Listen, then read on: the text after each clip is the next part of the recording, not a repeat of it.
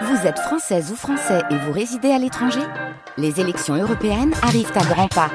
Rendez-vous le dimanche 9 juin pour élire les représentants français au Parlement européen. Ou le samedi 8 juin si vous résidez sur le continent américain ou dans les Caraïbes.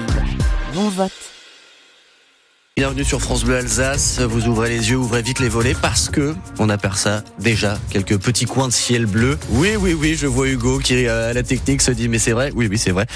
Euh, le jour se lève doucement et la journée s'annonce très ensoleillée. Température ce matin entre 0 et 7, 12 au meilleur de l'après-midi à Diderbraun-les-Bains ou encore à, à Saverne. Ce sont les maximales. L'actualité avec vous, euh, Théo Baucher, ce témoignage dit à lui seul toute l'horreur qu'a été l'attentat du marché de Noël de Strasbourg. Celui de Mostafa Salan, chauffeur de taxi, qui a été pris en otage par le terroriste lors de sa fuite.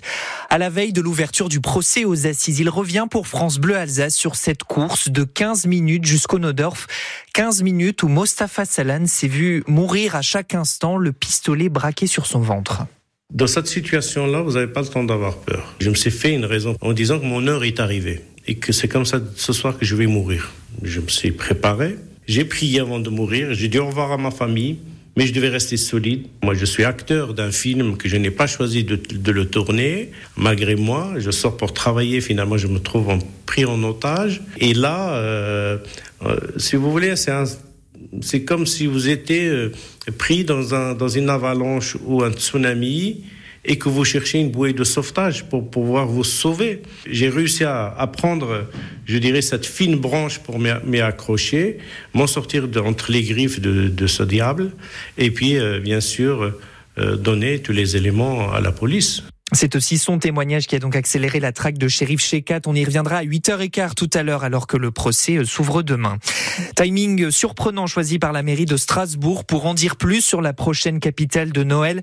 Elle ouvrira le mercredi 27 novembre et pour la première fois la ville va attribuer des notes au chalet du marché en fonction de la qualité des produits, de l'ancienneté, de la prise en compte de l'écologie. Malgré le record d'affluence en 2023, il n'est pas question de filtrer ou de faire payer l'entrée. Va-t-il dire oui à l'IVG dans la Constitution? Vote crucial cet après-midi du texte adopté par les députés déjà et issue incertaine car plusieurs élus doutent de l'intérêt de constitutionnaliser le droit à l'avortement. Et même si certains sénateurs de droite en doutent, des entraves à l'IVG existent bien en France selon la psychologue en gynécologie aux hôpitaux universitaires de Strasbourg, Louisa Attali. Régulièrement, je rencontre des femmes qui sont passées par certains établissements de santé où on leur fait écouter les bruits du cœur alors qu'on sait qu'elles sont en demande d'IVG, où on leur dit des mensonges tels que vous risquez de perdre votre fertilité si vous faites une IVG. Donc régulièrement, j'entends des violences qui ont lieu, de plus en plus aussi de personnes, de professionnels qui font appel à leur clause de conscience, des établissements qui ferment, des centres de planification qui ferment, des parcours euh, très longs pour demander une IVG, ce qui amène les femmes à être euh, assez tardives dans leur demande d'IVG. Euh, elles peuvent être prises en charge à 14 semaines.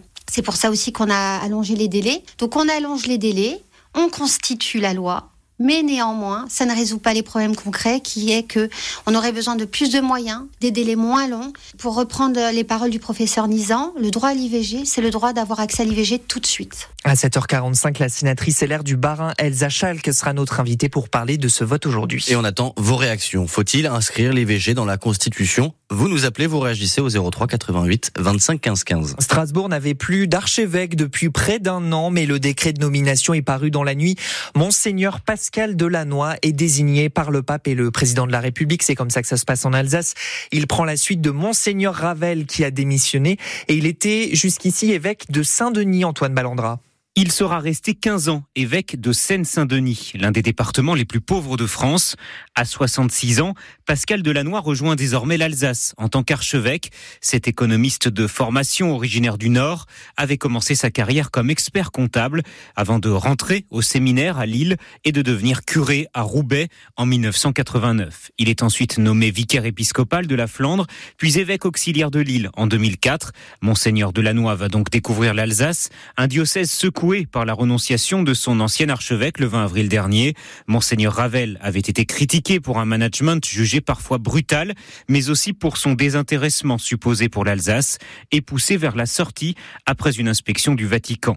Pascal Delannoy, lui, vient de la base, du terrain. Ce partisan de l'écoute, comme il dit, pourrait mettre à profit ses atouts pour tenter d'apaiser son nouveau diocèse. Et pour saluer cette nomination, toutes les cloches en Alsace vont sonner à midi.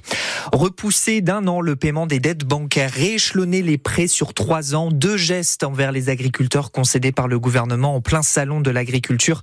La mesure était attendue par la coordination rurale. Le salon qui a distingué la choucroute d'Alsace, nous vous en parlions la semaine dernière. La choucroute, premier légume à participer au concours général agricole. Trois produits alsaciens ont été remarqués par le jury de ce concours expérimental. En Alsace, on veut voir plus de trains, même sur des petites lignes. Un collectif s'engage pour qu'un train léger roule sur la ligne entre Guebwiller et Bolviller. Il mène des opérations de débroussaillage sur la voie ferrée. On vous explique ça sur francebleu.fr. Et puis euh, la route de Strasbourg s'arrête donc en quart de finale. Cruelle défaite euh, en Coupe de France car les Racing Men ont tenu bon face à Lyon 0-0 allant jusqu'au tir au but. Mais les échecs face au cage de Thomas Delaine et Lucas Perrin ont condamné Strasbourg. Il ne reste que la Ligue 1. Le prochain match ce sera dimanche face à Montpellier.